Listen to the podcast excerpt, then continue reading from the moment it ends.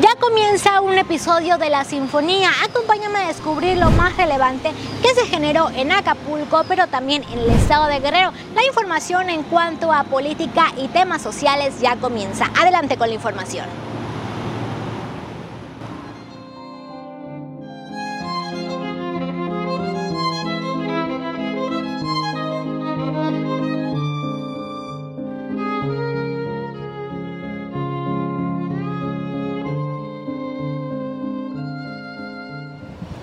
Contrario a las escuetas decoraciones de administraciones pasadas, el gobierno municipal ya comenzó con la decoración navideña, demostrando que sí tienen espíritu y que les importa la imagen del puerto de Acapulco. Tan es así que en el zócalo del puerto ya colocaron algunas decoraciones como las que tengo acá a mis espaldas de un enorme oso. También se encuentra un enorme regalo, un reno y también se están colocando flores de Nochebuena. Van a colocar cerca de 7000 flores de Nochebuena en distintos puntos del puerto de Acapulco. Y estas decoraciones se están llevando a cabo también en zonas turísticas como Caleta, Caletilla, la avenida costera Miguel Alemán y Pie de la Cuesta. Salimos a preguntar a la ciudadanía acapulqueña y a algunos turistas qué les pareció esta decoración navideña y esto fue lo que nos contestaron.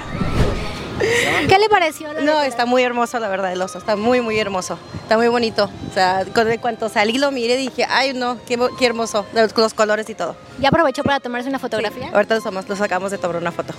Gracias. O sea, Ah, muy original, me gustó mucho el osito, muy tierno. Sí, se inspira para tomarse una foto, por eso me animé. Muchas gracias. ¿Qué le pareció la decoración que se encuentra en el puerto? Ah, muy bonita. Venimos ayer en la noche, está muy iluminado, está bien. Venimos de la Ciudad de México y está muy padre.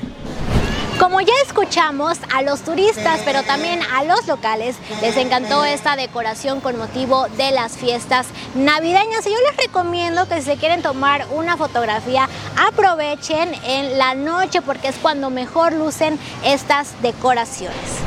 Y en Cihuatanejo se está impulsando la pacificación, pues recientemente la gobernadora Evelyn Salgado Pineda y el presidente municipal de Cihuatanejo, Jorge Sánchez Alec, entregaron material, uniformes y patrullas a la Secretaría de Seguridad Pública de este municipio con una inversión de 14 millones de pesos en conjunto el gobierno del estado y el gobierno municipal. Y a propósito de temas que tienen que ver con la seguridad, la gobernadora del estado contestó en este evento a las declaraciones del ex obispo de la diócesis de Chilpancingo, Chilapa, Salvador Rangel, quien recientemente en la celebración del cumpleaños del ex gobernador Rubén Figueroa Alcocer dijo que la pacificación del Estado se debe en gran medida gracias a este político priista que queda bien resultó el obispo Salvador Rangel y a propósito de ello la gobernadora Evelyn Salgado Pineda dijo que la pacificación es algo que se construye de la mano de todas y todos y que no se debe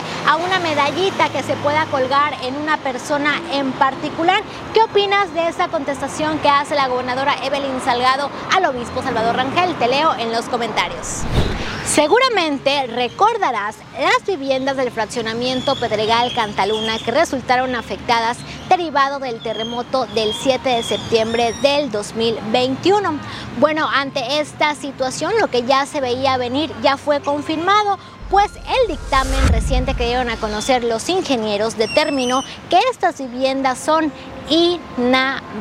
Pero otra de las cosas que explicaron los ingenieros es que esto se debe a la mala calidad de los materiales que utilizaron para desarrollar estas viviendas, estos, estos departamentos, cada uno de ellos, pero también explicaron que se debe a las condiciones del suelo, ya que donde se localizan algunos edificios, eh, el suelo no favorece para poder realizar construcciones, por lo que recomendaron demoler en su to- totalidad esos edificios donde el suelo no es apto. Sin embargo, para los otros edificios donde el suelo, dicen ellos, que sí tiene las condiciones necesarias, recomendaron sean reforzados.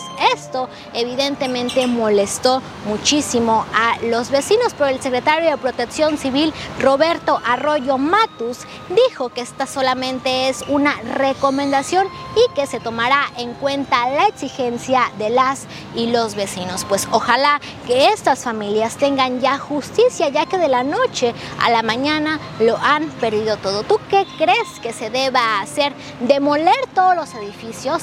¿Que estas familias sean reubicadas? ¿Que les regresen su dinero? ¿Cuál crees que sea la solución para este caso? Te leo en los comentarios. Inseguridad en otro nivel es lo que se vive en el municipio de Juan R. Escudero, donde esta situación ha rebasado incluso a las autoridades. Para muestra, el pasado viernes, la alcaldesa de este municipio, Diana Costilla, sufrió un atentado en la carretera de Tierra Colorada a Ayutla y aunque ella resultó ilesa, dos policías municipales se encuentran graves de salud. Cabe resaltar que esta es la segunda vez que la alcaldesa sufre un atentado. Grave, grave lo que pasa en este municipio. ¿Tú qué opinas? Te leo por acá abajo. Hasta aquí hemos llegado con este episodio de La Sinfonía, pero te recuerdo que nos encuentras en las distintas plataformas digitales como arroba Hola Guerrero para que estés muy pendiente del acontecer diario del puerto de Acapulco y del estado de Guerrero y estamos subiendo constantemente información de distintos ámbitos. Yo soy Milán Aragón y me encuentras en Instagram como arroba Mel Aragón. Nos vemos hasta la siguiente sinfonía. Bye bye.